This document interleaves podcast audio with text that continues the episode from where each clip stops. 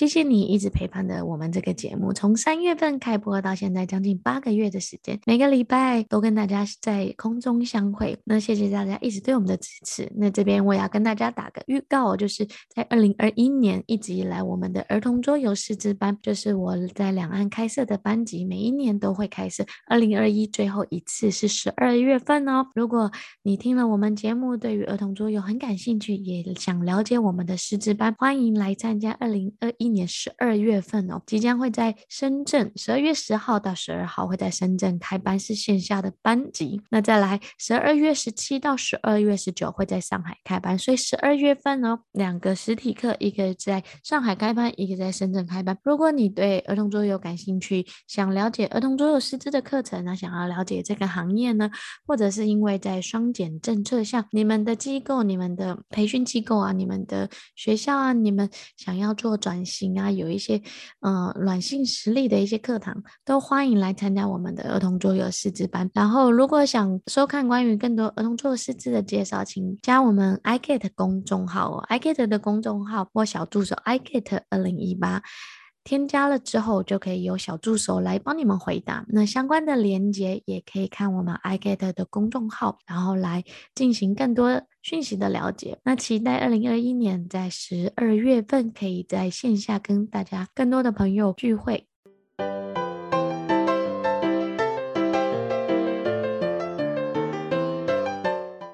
Hello，大家好，我是 Rachel，又到了我们每个礼拜的桌游采访时间。那其实有常常听我节目的人，应该会知道，我一直都非常关心也关注原著桌游呢。为什么我一直很在意原创桌游的原因？因为我觉得原创设计师是一个桌游的起头啊，也是一个桌游行业可以有源源不断的动力啊，不断有新产品的来源。所以我。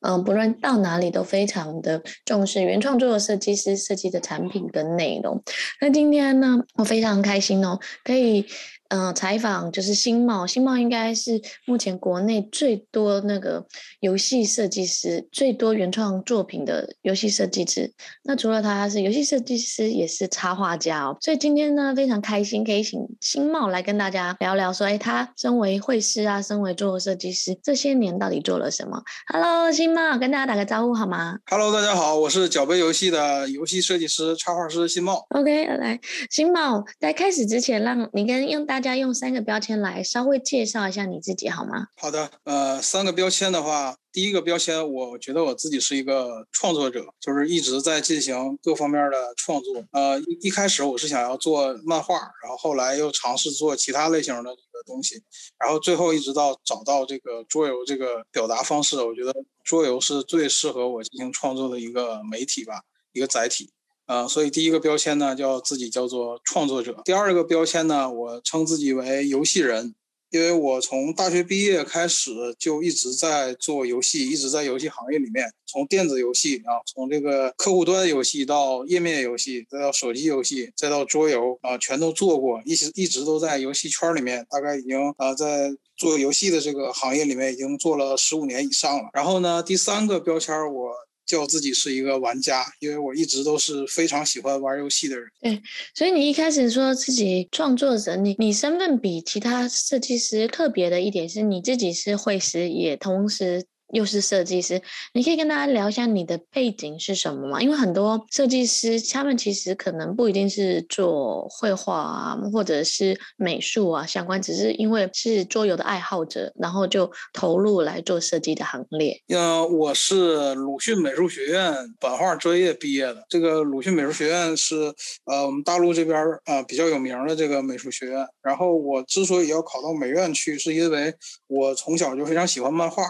然后我一直都想要画漫画，因为我一直都都想找一种比较比较棒的这个媒体吧，那个载体，然后来表达自己想要表达的内容，啊、呃，讲故事啊，这样我觉得漫画是非常厉害的，因为你又又可以讲故事，又有又有画面，然后就是呃，相当于一个人就可以做一个像电影这种级别的东西，只不过是它它是平面这种这种的，一个人就可以掌握整个的。呃叙事啊，表达自己的意图，所以就一直想要画漫画，然后就开始呃学画画，然后考到美术学院去，然后到了那边以后呢，嗯，发现这个漫画的这个行业其实有很多的这个限制，然后呢，因为我从小非常喜欢游戏，再加上我毕业的时候正好是中国电子游戏发展最迅猛的时候。我就直接到这个电子游戏行业里面去了，因为电子游戏也是非常好的载体，也可以表达故事，也可以表达自己的观点，呃，然后就去做电子游戏，然后从电子游戏又后来过渡到。最后到做桌游这样，那你可以跟大家讲一下吗？就是其实你是自己很喜欢你刚刚讲的一个，我觉得就是故事跟表达。你好像是一个身为创作者，就有些东西想要传递，可是你在找什么载体？这跟很多设计师不一样。很多设计师是说，哎，他很喜欢玩桌游，所以开始来设计游戏。可是你刚刚前面讲说，你很喜欢用东西来表达。一开始先从学漫画开始，后来求学的时候就想说，想透过漫画来表达自己，然后刚好遇到了就。就是手游电子游戏非常的火红，所以你就进去做这些游戏。那你可以聊一下说，哎，你是怎么样接触到桌游，然后转到桌游这边来做桌游设计的吗？呃，桌游这一块我从小就特别喜欢，因为我小的时候，呃，就是非常流行玩各种各样的那种简单的棋类游戏。比如我小的时候，我们东北这边非常流行的一种叫做布告棋、布告牌，是一种非常。民间玩法的游戏到现在它也没有一个很正式的玩法。然后那种那时候就有各种类型的踢蛇棋，就是踩到格子会退回去，然后扔骰子往前进的那种啊。包括像大富翁和斗兽棋，从小都很喜欢。然后我小的时候很很沉迷于设计迷宫，就是在纸上画画迷宫，然后给其他的小朋友去走。然后我设计迷宫的时候是很有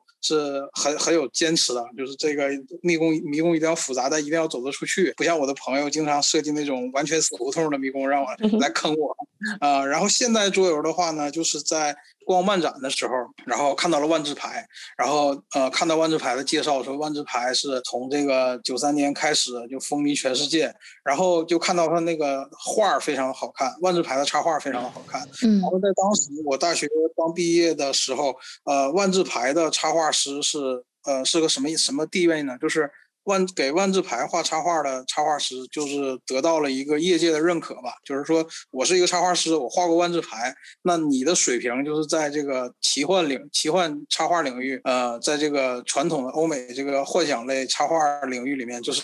可以得到认证了。所以当时就觉得哇哇，这个好棒！我要努力画画，然后将来给万智牌画画画插图。如果能给万智牌画插图，我就变成这个厉害的这个插画师了。然后就买了万智牌回来，然后买回来以后就开始和朋友一起打，结果一打就深深的沉迷进去，然后我就认认真真的打了好几年的万智牌。就是台湾这边叫魔法风云会啊，对啊，然后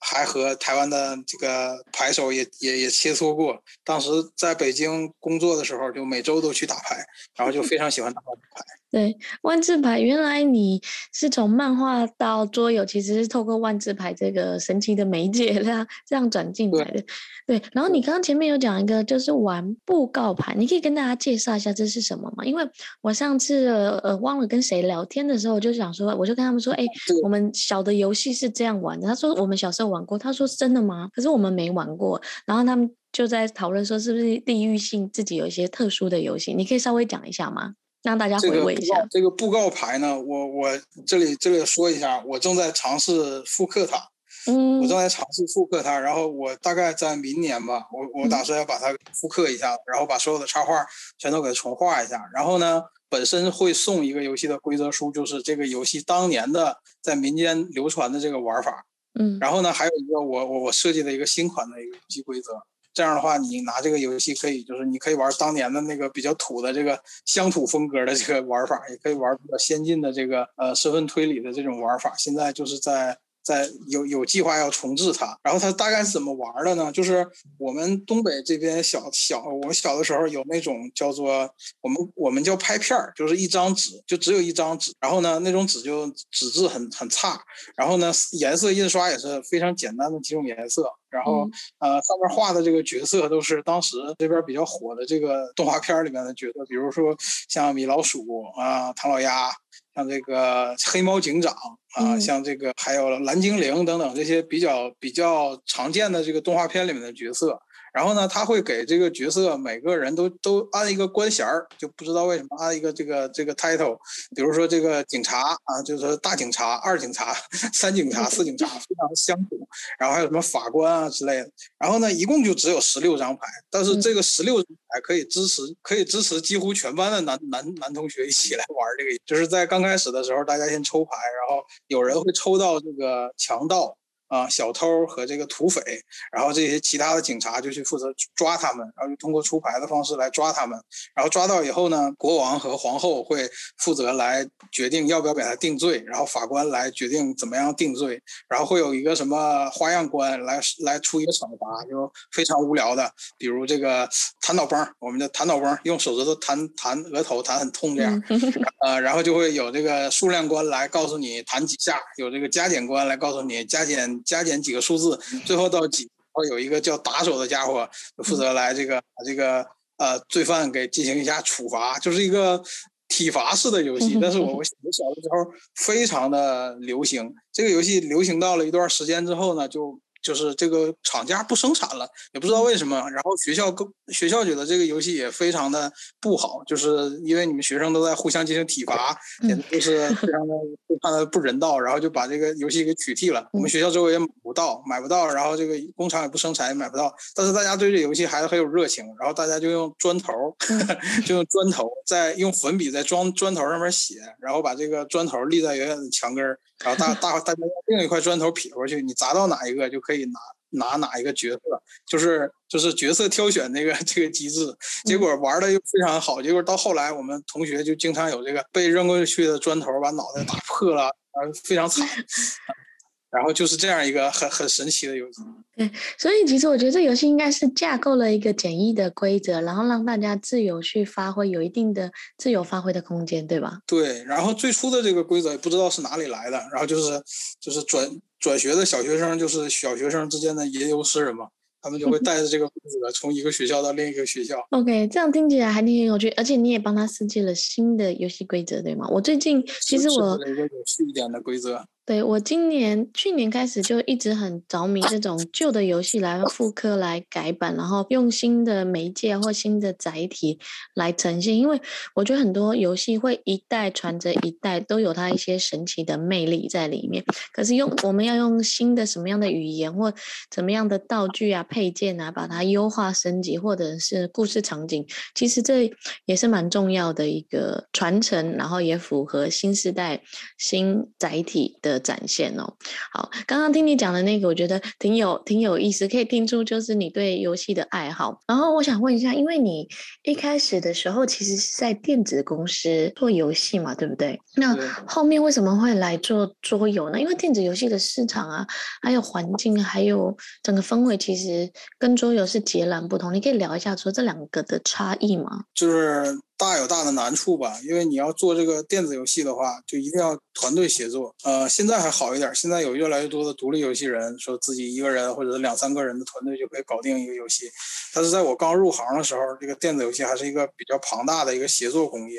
就是比如说你要有一个专门的，我们这边叫策划。啊，专门的策划来写这个游戏的这个这个规则和这个文档，然后有专门的程序来把它给实现出来。然后我当时是作为美术在游戏公司里面负责把这个游戏用用很很好看的样貌来呈现出来。但是这样团队协作下来呢，有两个不好的地方。一个不好的地方是糖多了不甜，盐多了不咸，瓦匠多了盖塌房，老大多了开撑撑翻船，这样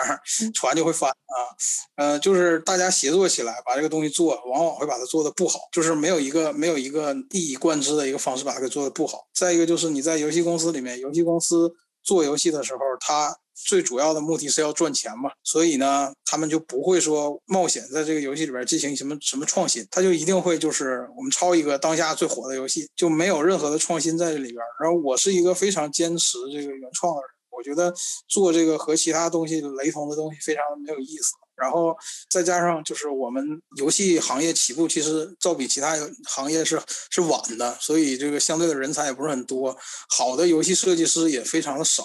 所以就是创新的话，也没有没有太多的这个能力和空间去创新。所以在游戏公司，在电子游戏公司做的时候，就经常会出现这种情况，就是现在市面上哪个游戏最火啊，我们就做这个类型的游戏，然后我们争取把它的这个这个程序做得更流畅，美术做得更漂亮啊，然后来来来卖，这样就就很没有意思。然后到了后来呢，我就决定自己要做游戏，但是我自己做游戏的话，我觉得我自己一个人说了算。就我就我就可以控制这个游戏，不会往不不好的方向走。再加上我那个自己来做的话，我也有勇气去做更多的这个创新，也没有人逼着我说一定要抄什么。所以呢，就打算要自己做游戏。但是因为我不会做程序嘛，这个做程序的话，自学起来还是比较难的。嗯，还有这个包括要做配乐这些东西比较难。然后到后来有一天，我突然想明白，那像我这种每天在打万字牌的家伙，每天经常玩桌游的家伙，我突然想明白，如果我要是做桌游的话，那我可以不会程序也没关系嘛，因为这个也不需要程序，我也可以不不会音乐，不会这个这个这个特效也没有关系，因为桌游都没有这些，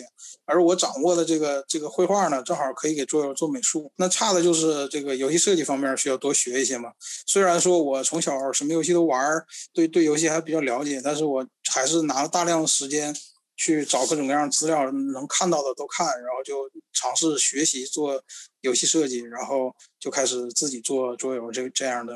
尝试了。你可以跟大家讲一下你哪一年开始做桌游？因为其实你累积了二十六部到二十七个作品，其实算是很快速的耶。我是从二零一一年开始尝试做，然后一边做一边学，然后到二零一三年的时候出的第一个游戏，第一个游戏叫《逃生日记》啊，《逃生日记》是黑历史。这个我在游戏行业里面做了这么长时间，有一个非常神奇的一个概率，一一个一个定定律吧，就是不管你多么厉害的人和团队做的第一个游戏，基本上都挺垃圾的，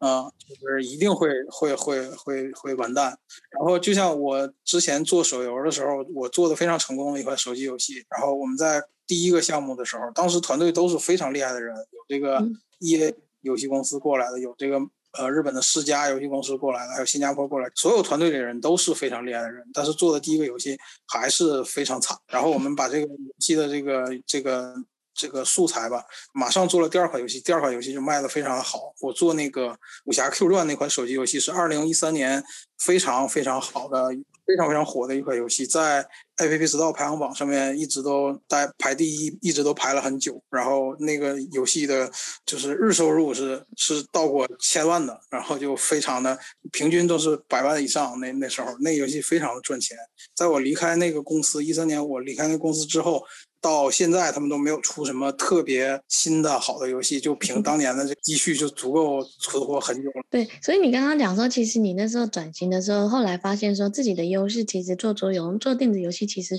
可能这自我的能力提升还有很多东西是缺的。可是转到桌游来，反而你会画画，你又从小设计游戏，这些都是变成一个养分嘛，对，对不对？而且桌游这一块吧，非常好的地方是桌游非常鼓励创新。就是我们每年看到的所有的产品，它的美术风格都是千奇百怪，什么样都有。而且如果你做的这个产品非常的艺术向，也是有人买账。所以说做桌游这个东西，我在一旦在后来我找到了做桌游这个媒介以后，我觉得它是最适合我表达的一种一种一种媒媒介了。然后就决定接下来就。就是一门心思的把桌游给做好。对，你刚刚说二零一一开始做嘛，二零一三才出了第一个游戏，其实也前头也是花了两年，两年的时间开始摸索跟尝试。因为近几年其实桌游产品很多人很熟悉，可是他们就很想说，我是不是现在开始学啊？三个月之后就能出版一款游戏跟一个内容？你这边可不可以先跳一下，跟大家讲说，哎，一个游戏的那个从。Idea 的想法，然后美术啊，大概是一个什么样的步骤跟流程？嗯，大概是一般，首先都是有一个有一个点子，然后把这个点子给发展起来，然后呃，我这边有一些有一些。因为做的时间比较长了嘛，有一些方法论。大概的就是我一般的方式就是会想这个游戏的胜利条件是什么，这个游戏是以一个什么样的方式去进行的。我是用这个倒推的这种感觉来做，就是首先我们决定这个游戏的胜利条件是什么样，然后我们倒推如何能形成这个游戏的胜利条件。那么我们就知道了这个游戏是怎么玩的嘛，就是我们怎么从头把它给玩过去，然后就把这个游戏的这个骨架，整个的这个这个就是像写文章的提纲。像是盖房房子的骨架这样，先把它给搭建起来，然后在我们丰富丰富一些有趣的环节进到里面去，把它做得更有意思一些。然后这个就一直在做这个游戏设计相关的这个东西，会在这上面呃放很长的时间。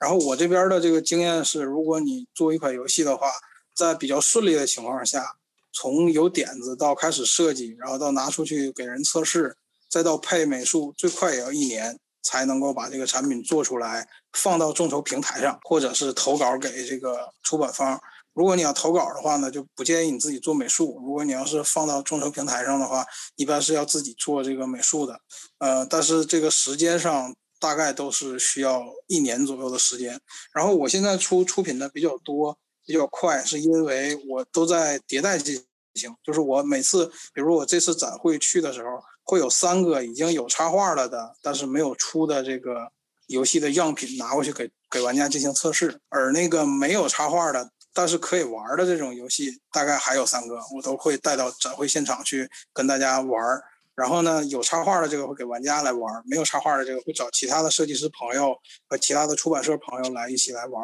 然后让他们给提一些建议。这样，也就是说，我同时在做好几个游戏，但其实每一个大概都做了一年。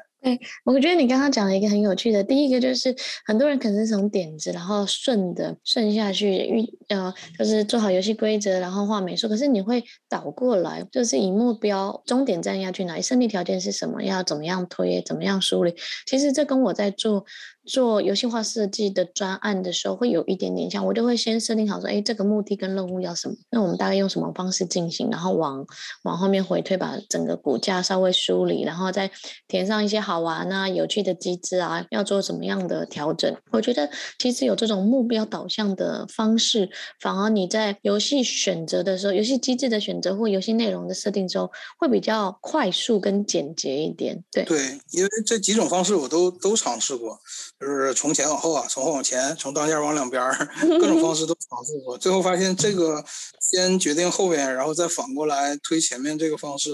嗯、呃，很适合我吧，就是会比较快一点。对，我我说一下我我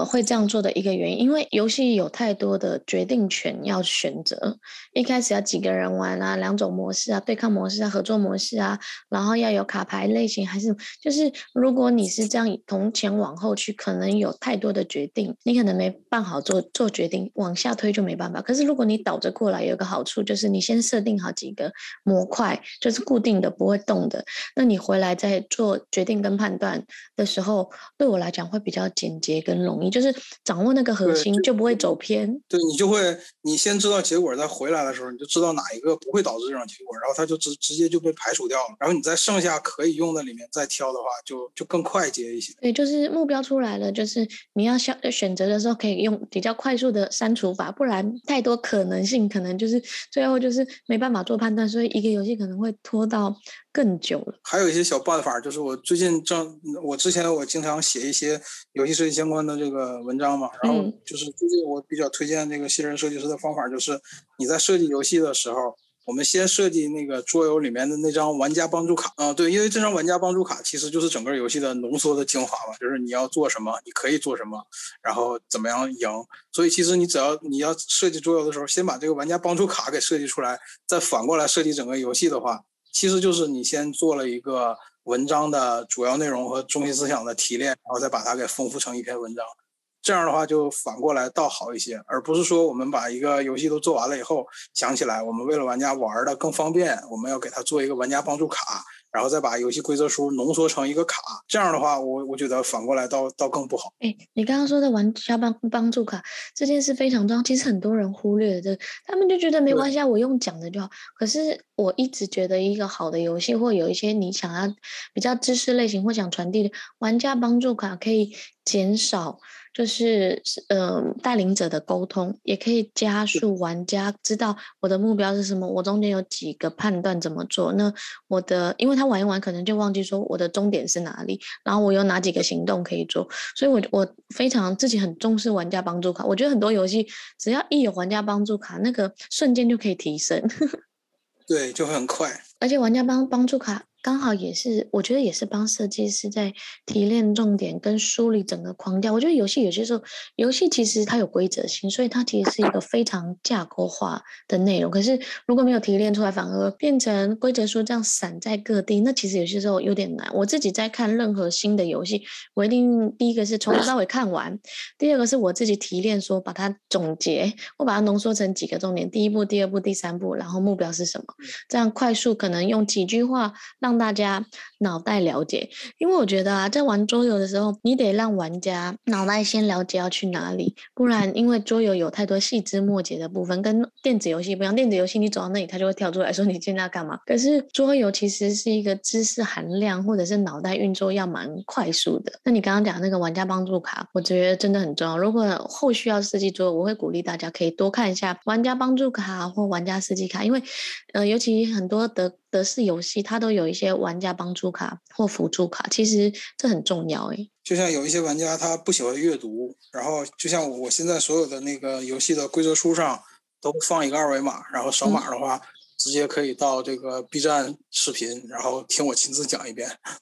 然后我会在游戏规则书最下面放一行字。如果你不喜欢阅读，你可以直接过去看视频。对，现在更直观，因为我觉得规则书的说明跟梳理其实蛮重要的。那很多人也喜欢看视频，因为视频有人带着看，有人带着玩，不然配件太多啊，或不能理解说好，请你拿起卡牌。那请问一下，我桌面上有三个卡牌，到底是哪一种卡牌？所以影片的教学也是非常重要的。那我想一下，规则书就很很便，规则书就很便于那个解锁，就是我这一块不明，对，我马上翻开，我就可以知道这个在哪里。就是这个查找问题的时候非常方便。嗯，对，就等于规则书变成应用工具，到哪里问题，然后拿出来查找。然后这边我想问一个问，你自己有绘师的身份，有设计师的身份，也是一个专案编辑，就是从头到尾把一个编辑出来，然后也是自己去展场啊、展会做销售的身份。你一个人这样一条龙服务，你怎么样去分工跟切割的？你不会忙不完，而且还要维持那么大的作品量。因为就是我做这个东西的时候，都是同时在做好几个。好几个游戏，然后我现在非常心里面非常清楚每一个游戏进行到什么程度，这个和和画画之前画画是非常非常有有类似的，就是你画画图的时候，就我不知道肯定会有一些朋友在学画画，学画画的时候，老师经常会告诉你要画的整体一点。整体一点的意思就是，你不要在画一点的时候，就比如说画肖像的时候，不要就一上来只画一个眼睛，然后眼睛画好再画另一个眼睛，这样的话，嗯，这个眼睛画画的位置不对啊，就就不就不好这样。然后就是要一定老师就经常提示你要画画要整体一点，就是说你做所有的东西的时候都要保证它整体处在某一个环境某一个程度上，然后你再断下来再做再去做其他的工作，你再回来的话。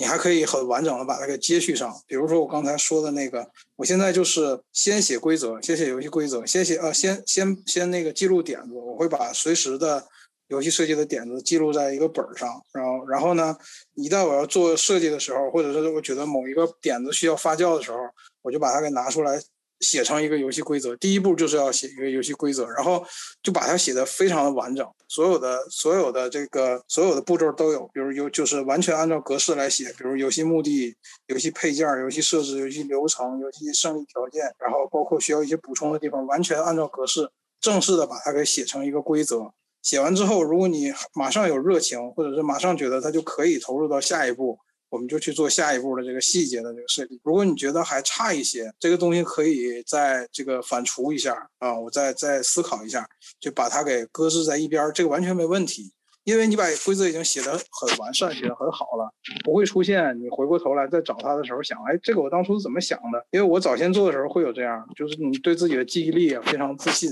但其实记忆力是完全靠不住的。对，所以你有点子一定要写在本子上。如果你要有规则的那个想法，一定要把它写成一个完整的规则，然后你就可以不管它了，你把它扔在一边，你隔一年你再拿出来，你也知道这个游戏怎么玩的。因为你规则写得很好，然后我这边会进入到一个细节的这个过程当中，就是首先要做，首先的目的是要做一个非常完整的一个小的游戏。比如说你这个游戏的最终的配件是一百张卡牌，那你要尝试先做一个十六张卡牌的一个游戏，或者是这个十呃十八张卡牌的一个游戏，这样你用两张 A4 纸就可以把它打印出来嘛。然后你做了一个小的的来来来让它来跑一遍。如果小的可以跑得通的话，那么证明大的也可以跑得通。你再把它给丰富起来，就像我刚才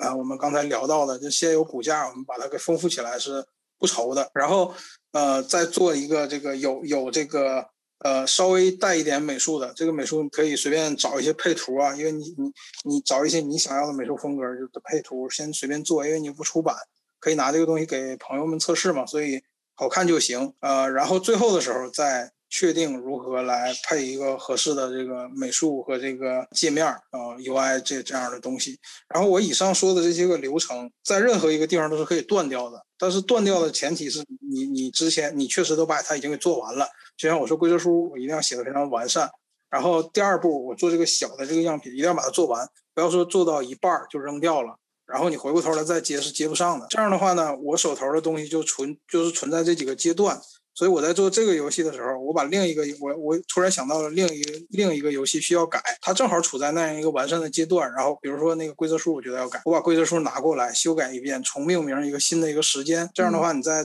修改的时候，你就可以看到。哪一个是最后一版？当然，最后一版不意味着就是最好的，有可能你会倒回去看一下原来的，觉得原来的没有关系。但确保要确保就是每一个版本都有嘛，就是我这样的话可以知道自己思思路上是怎样演进的。呃，如果这样做的话，就可以保证同时做几款游戏也没有没有什么问题。对，我刚刚我觉得那个新茂刚刚讲的那个刚好解决了我。本来想要问的问题，我就是因为新茂讲的一个是记录很重要。我自己其实，在做作品或在做产品的构思的时候，我也会。第一代、第二代、第三代，我会把它稍微写得完整一点，或记录清楚一点，目的啊、任务，还有中间开会的讲的什么样有趣的意见跟建议，我都会要求他们写下来。可是因为他们有些时候就会说，为什么要写下来？就聊一聊，我们就决定最终版。我说，因为有的时候一段时间过去了之后，你会发现中间第二次开会或第三次开会或测试的时候，那个效果是最好，可是想不出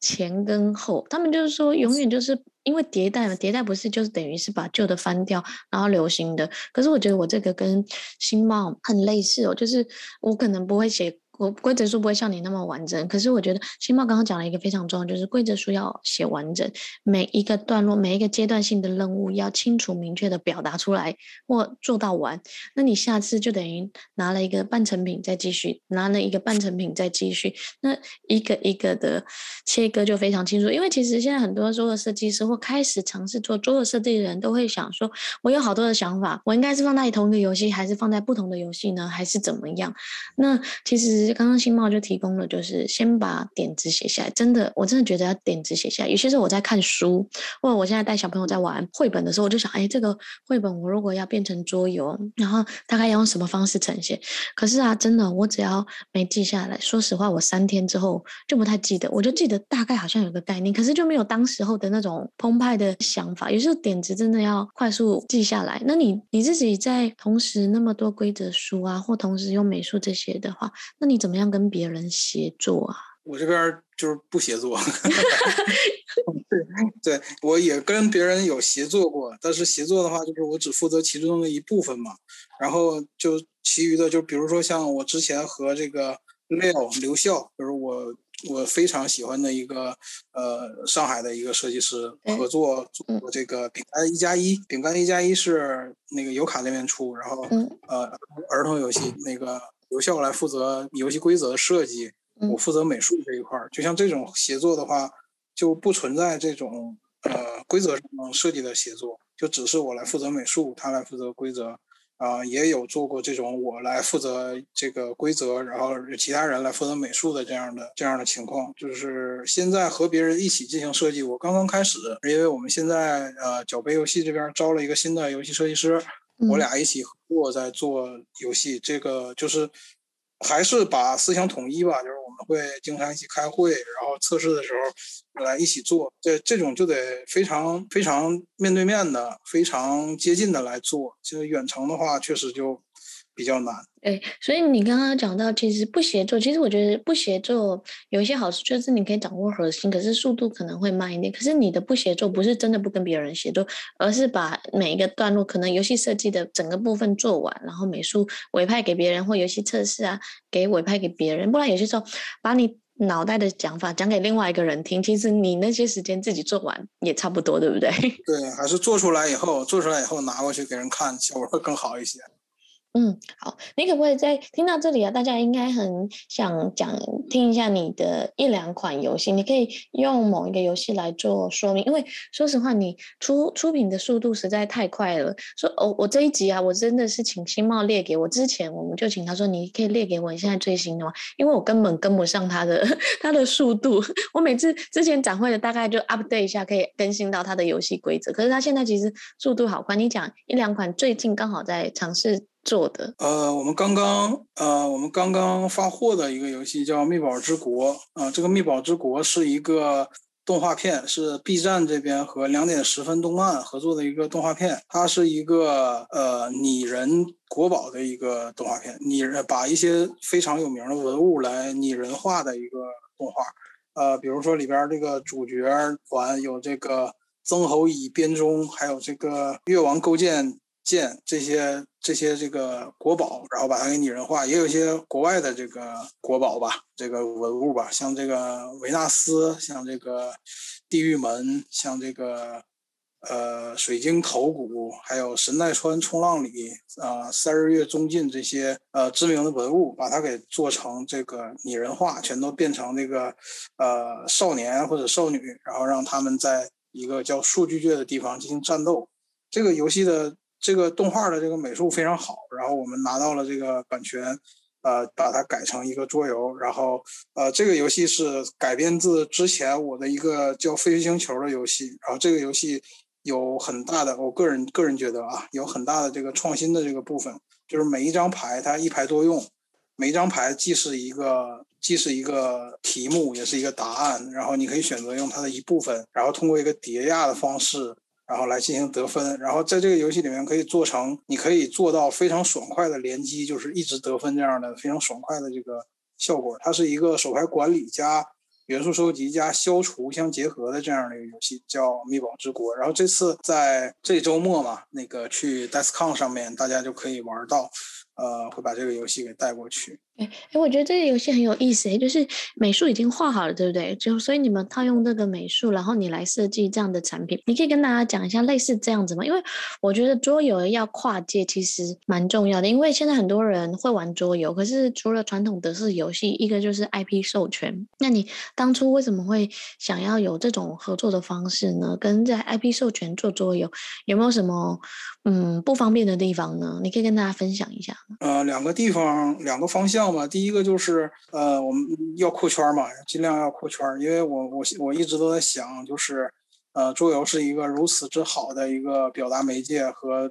如此之好的一个呃游戏的方式，让人与人之间面对面进行沟通的一种一种道具。那么我们就尽量想办法把它给扩圈出去，让更多人知道嘛。如果我们用一个这个呃非常好看的动画片儿，而且这个动画呢在。在这个 B 站这边，这个收收看率也很高，然后他又是国宝拟人，大家对国宝都有一些热爱。这样的话，这个如果做成桌游的话，对扩圈一定是很有帮助的。再一个就是，如果我们用这个，呃，这个动画的 IP，我们就可以得到很多的美术素材，比我自己要画要快很多很多。对，因为我自己画一张怎么也要一两天，然后他这个一套角色拿过来。觉得很漂亮，虽然也都经过我这个美术上进行调整和处理，因为这个编辑的工作也都是我来做，包包括这个界面 UI 都是我来设计的，呃，在里面也要付出很多时间，但比我自己单纯要做一个可省太多事儿了啊，太快太多了，呃，所以呢就尝试了这样的一个合作。就不方便的地方其实就是呃，因为和动画方面这个进行协作，我们所有的东西都需要给他们进行监修，也就是说每一步吧，我们这个卡牌设计出来了，要给他们先看电。子档，他们觉得有问题的地方，我们就会调整。啊、呃，他们觉得这个不好的地方，我们就按他们的这个需求进行修改。啊、呃，然后电子档出来以后，这个所做的这个样品也要寄给他们看，然后工厂的这个样品也要寄给他们看。然后就是在整个的这个过程当中，力求把这个游戏做得好玩的同时呢，也符合动画公司和这个动画播放平台对于这个对于他们来讲是。呃，动画衍生品嘛，这个动画衍生品的这个调性的把握要和游戏的原著尽量的贴合。呃，从这个上面会呃稍微麻烦一点，但是这个都是为了产品能做得更好，这我们也是很愿意在这里面付出一些时间。对，因为我我觉得就是你刚刚讲，其实动画好的动画，因为他们美术资源其实非常的丰沛，所以你要的素材其实就有满满的美术素材库给你。可是可能比较难的是，哎，你要怎么样符合这个调性或这个故事或这个故事的内容场景，来帮他编造一个周游的世界？对，这个就会。这个就会需要很多的时间在里边，因为我们设计一个游戏，然后要这个游戏的这个游戏进行的方式，要尽量和它这个由来那个这个动画原来的这个故事相贴合。你要能说得通，让人觉得这个很有代入感，这个地方就会呃花费很多时间。像我这次会展会带过去的一个游戏叫做呃美好世界，然后这个这个我最近这两天在做众筹页面。呃，很快也会放到这个魔点的创意上面。呃，这个游戏就是一个非常有名的独立游戏，因为它本身是个非常有名的独立电子游戏。我们再把它改成一个桌游，然后又要玩法和它原来不一样，然后又要感觉很相近，就很难。然后就在这边上面卡了很久。然后我新我们新招来的这个设计师，呃，和我都做了两三个版本，然后到最后我们找到了一个非常合适的方式，把这个。的和他游戏和他原来电子游戏本身的这个风格非常的接近，但是又完全不一样，而玩起来又好玩，因为它原来是一个单人游戏，那个你要故事解谜。然后我们现在把它改成了一个二到五人的一个聚会游戏，你又要在推理，又要拼胆量这样的一个游戏。对，你刚刚在这边讲到，就是你看，像不论你是 IP 啊或本来的作品跨界回来的时候，反而你的桌游的机制啊，桌游的核心内容，你自己把握度要很高，不然同一个游戏你要想出两到三个游戏规则，其实蛮难的，对吧？对，而而且我这边对这个创新的要求非常的高。我们的每一款游戏都有相相对的这个创新在里面，你玩的时候都会有这个很新鲜的感觉，和其他的游戏不一样的这种新鲜的感觉。对，那在这边就问一下，你怎么样培养你这种有源源不断创新的能力呢？或游戏机制，你会怎么样去掌握这些核心的要点呢？就是不断的思考，就是我非常喜欢一个小故事，就是呃，有一个人家里面有一个呃农场，然后他养鸡。然后有很多松鼠跑过来吃他那个鸡的那个饲料，然后他就他就给那个鸡的那个饲料外面安笼子，又设计各种陷阱来防止那个松鼠来吃到他这个呃鸡的饲料，但是松鼠每次都能得逞，然后他就非常不理解的问他父亲说怎么能怎么能这样子？然后他父亲就说你每天大概花多少时间来设计改良这个鸡笼鸡的鸡笼子，然后不让这个松鼠进来？他说我大概每天能花两到三个小时的时间。然后他父亲说：“因为松鼠每天在花二十四小时的时间研究怎么进来吃掉这个东西，也就是说，呃，人的人的灵感是有限的嘛。说我没有灵感就是灵感，但有的人就有取之不尽、用之不竭的灵感。就是这个乔治马丁和史蒂芬金聊天的时候，乔治马丁问：我们都会有那种时候，彻底没有灵感，完全写不出来，这个时候你怎么办？史蒂芬金说：没有啊，我从来都有灵感。就是”他把所有的时间都放在不断的思考上，这灵感就自然有了。就像那只松鼠一样，你二十四小时都在想游戏就没问题。因为我看到什么东西，我都会想这个是不是可以改成游戏。这个是不是可以改成游戏？就等于你带上了一个那个桌游的视角，每个东西看到就会动脑去构思一下，想说，哎，有什么样应用的机会，或怎么样创新的机会，结合在某一个项目里面。对，会做大量的这个思考，就是无时无刻不在想这些事情吧。那你刚刚讲的一个是很重要的是思考，那你也会会花蛮多时间玩游戏的吗？对啊，我我经常玩很多游戏，桌游也好，电子游戏也好，就经常的玩很多游戏。我是一个特别爱玩游戏的人，对，可是很多人就会讲说啊。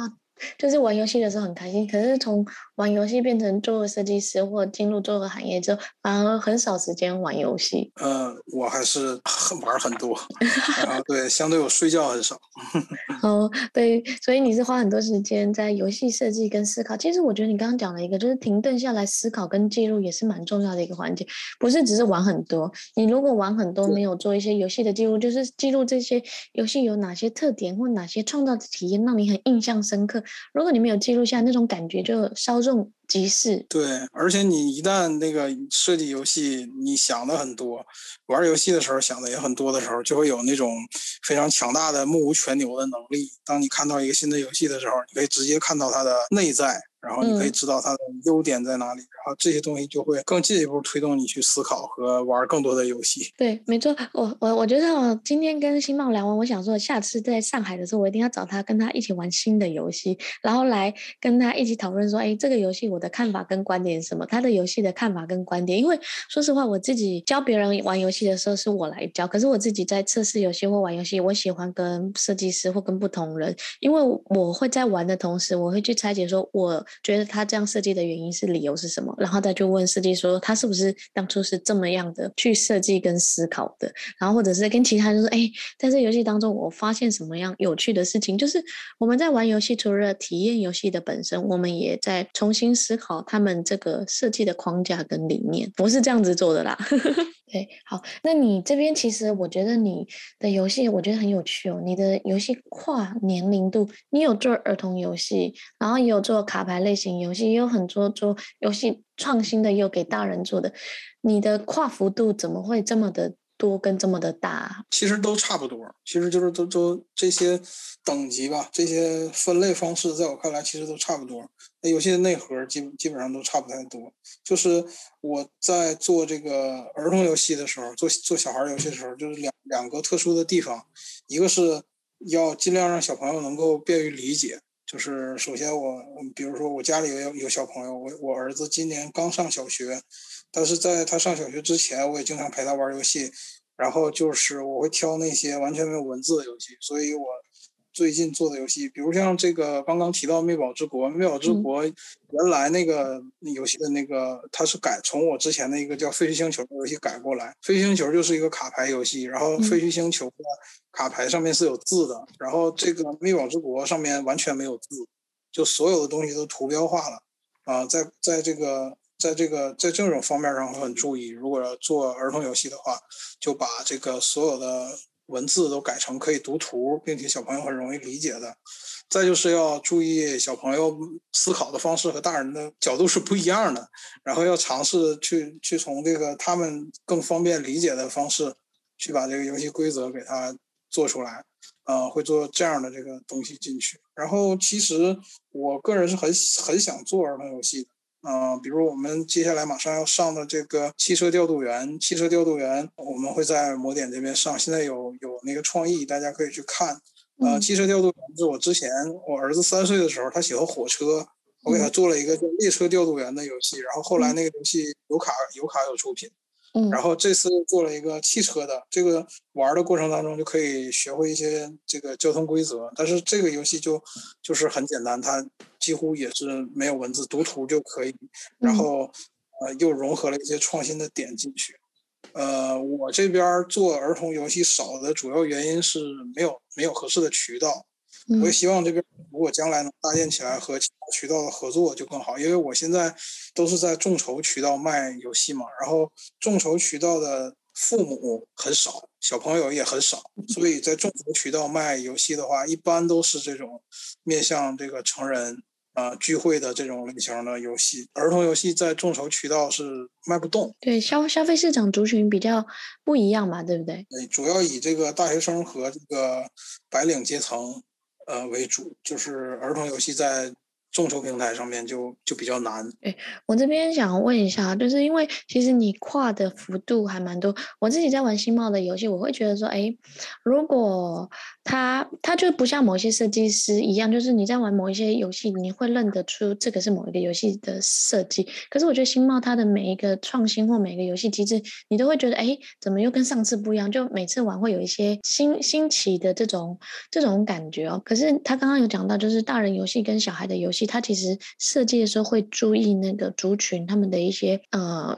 体验设计的感受跟感觉，然后来重新设计。可是我自己在这边，我常常其实跟不同的桌游设计师合作的时候，发现他们如果呃桌游玩太多或成年人的游戏玩太多，他们要降维度到设计儿童游戏来讲，有些时候他们还是会设计太难的游戏。你怎么看待这一点？嗯，我我个人的这个游戏设计上偶像是这个薇希老师。嗯，呃，薇希老师，他能设计像那个历史巨轮那样顶级的德式德式游戏，也可以设计像这个魔法骑士这样顶级的美式游戏，也可以设计像这个行动代号这样顶级的这个聚会游戏，甚至可以设计这种这个那个叫什么画画的那个游戏，也也可以做那样的游戏。就是他这种这种厉害的设计师，就是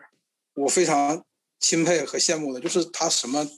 什么类型的都可以做，就是什么样类型的游戏都能做得来。我非常非常钦佩这样的人。然后呢，在在这个具体具体实施的这个方向，就是我在原来做电子游戏的时候，电子游戏领域里面也有这样的一种情况，我们会称之为这个彼得潘综合症，就是你不喜欢长大，只喜欢在自己舒适的区域里面嘛。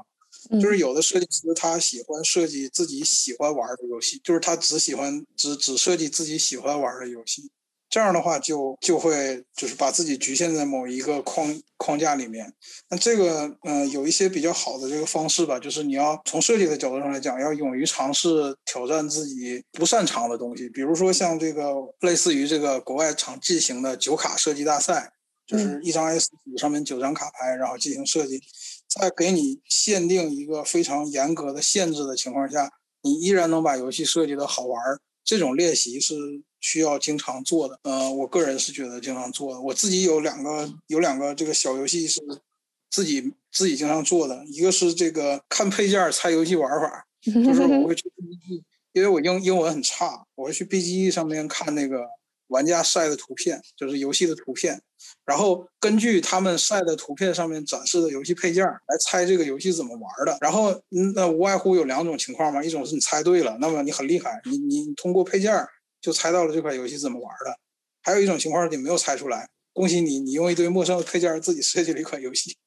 哎，我觉得你很有意思诶，你会用这种方式来考验自己跟考验那个。我自己，我们自己在教儿童桌的师资班的时候，有些时候会让老师，就是他们玩很多游戏，因为我们要激发他们的创造力跟想象力。就是游戏有些时候虽然它有一点固固定的规则，可是我们可不可以借由现有的道具跟现有的媒材去创新跟去想？我也会给他们配件跟道具，然后说我不告诉你们游戏，你们想怎么教就怎么教，你们。想怎么玩就怎么教玩，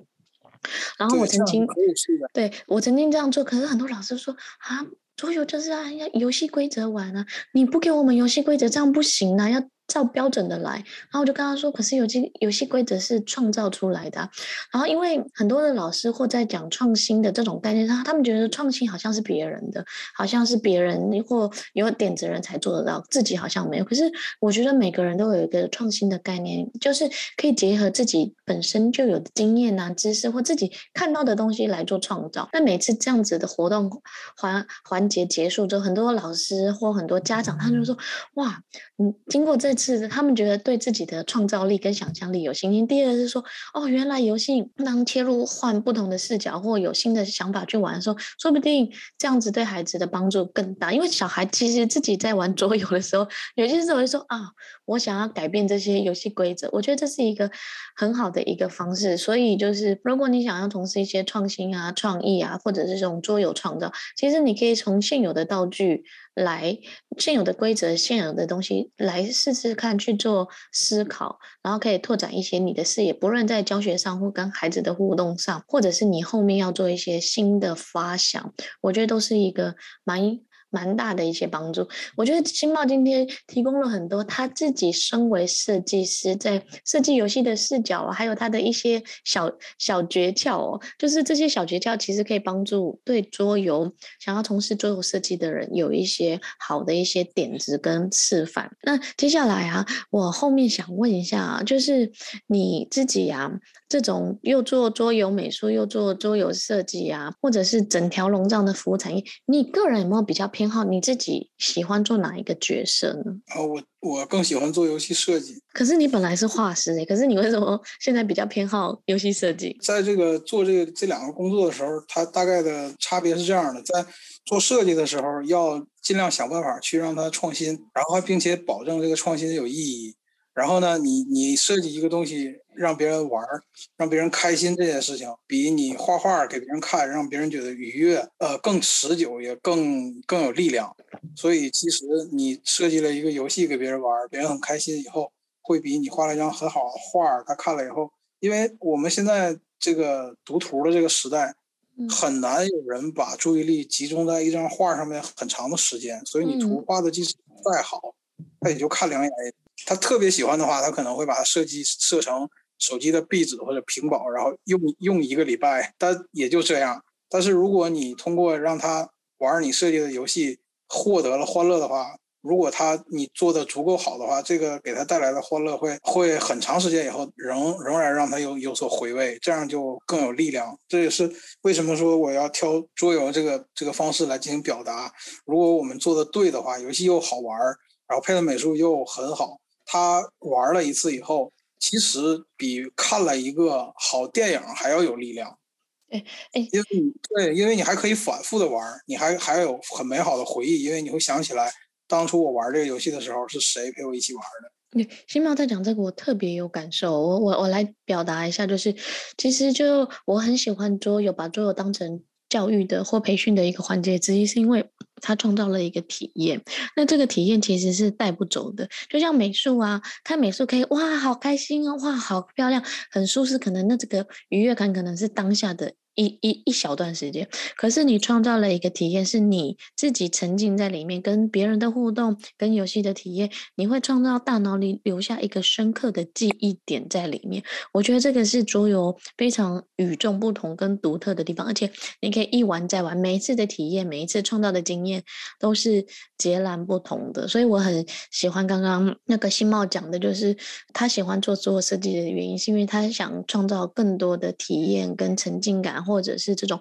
比较长长时间的记忆点在里面，愉悦啊，开心可能是瞬间的，可是这种体验感不是说他没有愉悦跟没有开心，而是那种沉浸式的体验或内心的感受，那其实的遗留在头脑里跟心里的记忆，其实反而会会更久。那在这边呢，因为新茂你设计了很多不同类型的游戏啊，你现在又有跨界做一些 IP 的设计，或者是儿童游戏的产品，你可不可以跟大家讲一下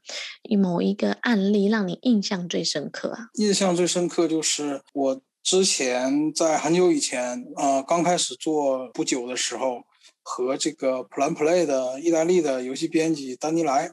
合作做过一个游戏，叫做《谁知我心》。呃，这个游戏呃英文叫 Moody X，呃，然后还有韩文版、俄文版，还有翻译成了好多语言的版本。呃，然后中文版就叫《谁知我心》，是天鹅堡和智言家这边出的一个游戏。然后那个游戏里面有六十六十四张的大的插画。然后每一张都不一样，然后我来负责这个游戏的美术，呃，我画了这个游戏的封面、卡牌和里面的积分板等等这些东西。然后我是全程和这个丹尼莱进行合作，然后他的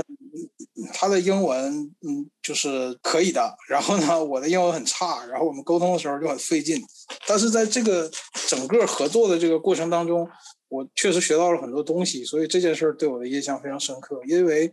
他是一个游戏编辑，他是一个呃知名出版社的这个桌游编辑，嗯，而且是一个很有经验的人。他在做产品的时候，他很清楚自己想要什么样的东西，他会给我表达的很清楚。而而且在画的过程当中，我也知道他想把这个游戏最终给做成一个什么样。然后因为做美术嘛，所以我们还要试，我会试一些风格给他，然后他会告诉我哪一个好，哪一个不好。在对做游戏编辑这件事上面来讲。这个事情，呃，我在这个过程当中学到了非常多的这个东西，所以印象是很深刻。对，我觉得你刚刚讲的那个游戏，其实你上次跟我聊天，我才知道谁知我心是你画的，因为我觉得你的作品风格真的有点，就是有点 不一样。对，就是画风差异其实还蛮大的哦。对，然后那你刚刚讲的就是，因为其实跟不同的游戏编辑，尤其资深的游戏编辑，会跟你讲一些细节啊，或者要怎么样改善跟调整啊。然后，那后面我想问你，就是，嗯，你现在已经成立自己的出版社啊，然后有经历不同的阶段，为什么现在会后来想要自己出版，而不是去某一家应征啊，或者是不断的投稿给不同的厂商就可以了？因为这样会会比较快一些。嗯、呃，大陆这边的出版社其实不是特别有意愿。出很多的这个原创游戏，因为这个其实很很好理解嘛，就是之前在那个卓游媒的其他节目里面也聊过，就是如果说引进游戏的话，他们直接拿那种获奖游戏，肯定就会卖得很好。但是如果他们要是自己出一个原创游戏的话，首先他们要掏这个这个游戏开发的费用，包包括美术啊这些的费用在里面啊，然后这个宣传这个费用在里面，而且玩家又不一定买账，因为你同样是一个。嗯，同样是两款游戏，一个是在国外拿奖的，一个是这个原创的，你不知道它好不好玩，因为没有很多口碑嘛。呃，玩家也会选择这种拿奖的这种国外的这个引进游戏，所以这个国内的呃出版社对于引进这一块相对来讲是比较稳妥，可以赚钱的一个路线。但是呢，做原创这一块呢，就是一个需要冒险的一个一个路线，所以国内的这个出版社很少。嗯，很少收这种呃投稿，就是每年出的这个原创游戏数量是很有限的，大家都可数得过来。就是他们不会在这个上面放很多的这个精力进去。然后，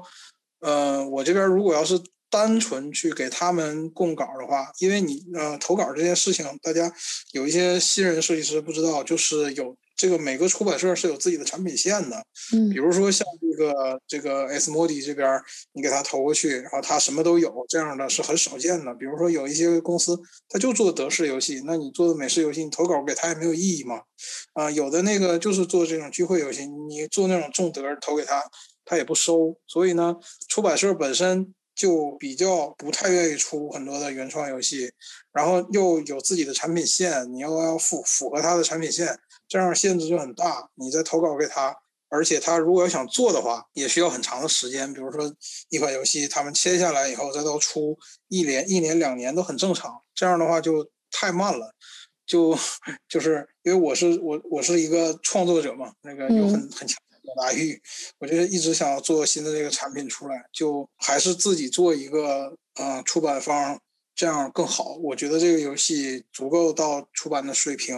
然后我就会给它呃赋予更多的这个精力在里面，然后把它给做的尽量做到我认为最好的程度，然后给带给大家。而我这边也不做代理游戏，目前是不做的啊，未来不一定会不会做，但是。我还是想以这个原创游戏为主，包括我现在也向面向大家收这个原创的这个投稿，然后如果大家有的话可以投给我这边。呃，我觉得又要是用的话呢，我们会想办法把它给打造成，因为我自己是游戏编辑嘛，呃，可以想办法把它给打造成我们认为非常好的呃方式呈现的这种游戏。呃，如果要是我觉得这个不适合我的产品线的话，我也会跟你讨论。呃，我觉得这个游戏哪里好，哪里不好。对，我觉得就是新茂一直以来是，我觉得他一直就是打造自己的原创桌游设计。那经过这一期的采访，大家应该知道他对原创创作欲的表达，还有自己对于游戏深刻的理解，怎么样把握掌握美术啊、设计啊，还有创造这种体验的这个方式，有更深刻的认识跟了解。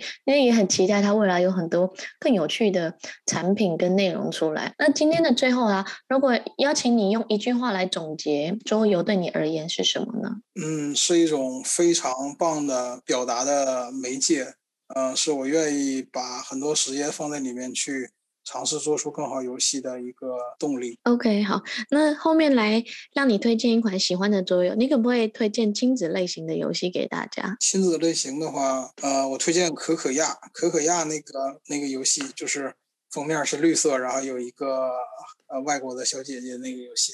然后大家种种那个咖啡豆那个嗯可那个游戏。你为什么会推荐这游戏？那个游戏是我和我家里的小朋友一起玩的次数最多的游戏。那游戏很有趣，然后通过摆块，然后生产 COCO，然后把 COCO 提炼出来，然后再卖掉，然后浇水什么这些所有的这些。这些行动可以通过很简单的拼块上去，然后安排这个你的工人去做什么事情，这种事情啊，来来来把这个游戏给弄得呃非常的欢乐。这个我和家里的小朋友玩的是最多的。呃，亲子游戏的话，另外大家也可以去呃关注一下我们的这个列车呃汽车调度员啊，汽车调度员，我们众筹马上就要开启的。也是一个有亲子规则的游戏，在某点可以看得到。OK，所以你说可可雅跟汽车调度员，我也很期待汽车调度员，因为我小孩是男生嘛，他对于那种汽车啊或这种主题类型的都很喜欢哦。好，那最后呢，你自己未来桌游设计或桌游那个原创出版之路，未来想要做什么？就是想尽量想做出来更多大家都喜欢的，并且能大卖的游戏吧，尽量的这个扩圈儿啊，让让很多人都喜欢。然后再就是我们准备出海，本来这个计划已经本来就很就要做了，然后最近因为疫情的影响，没有办法，就是我们要尝试通过 KS 平台或者其他的渠道，把中国的原创游戏输出到海外市场去。这样。OK，对啊，我觉得新茂的作品它其实有很多的独特性在。第二是它其实也累积了非常多的作品可以到海外市场做发售，也是预祝你们未来发展很顺利哦。然后如果今天听完今天的节目还觉得不够呢，我们后面可以看我们的那个说明栏哦，就就是有公众号“脚杯桌游”，有些时候我也会看一下他写的文章，在在桌游设计的思考跟角度，我觉得他算是少数桌游设计师在累积文章上跟解释或说明自己想法的时候，算是还蛮完完整的。大家有空可以去关注我，那我们也很期待，不论在北京啊、上海或哪里，你们也可以玩到新茂设计的作品。谢谢新茂今天来接受访问。好，谢谢大家，谢谢 Rachel。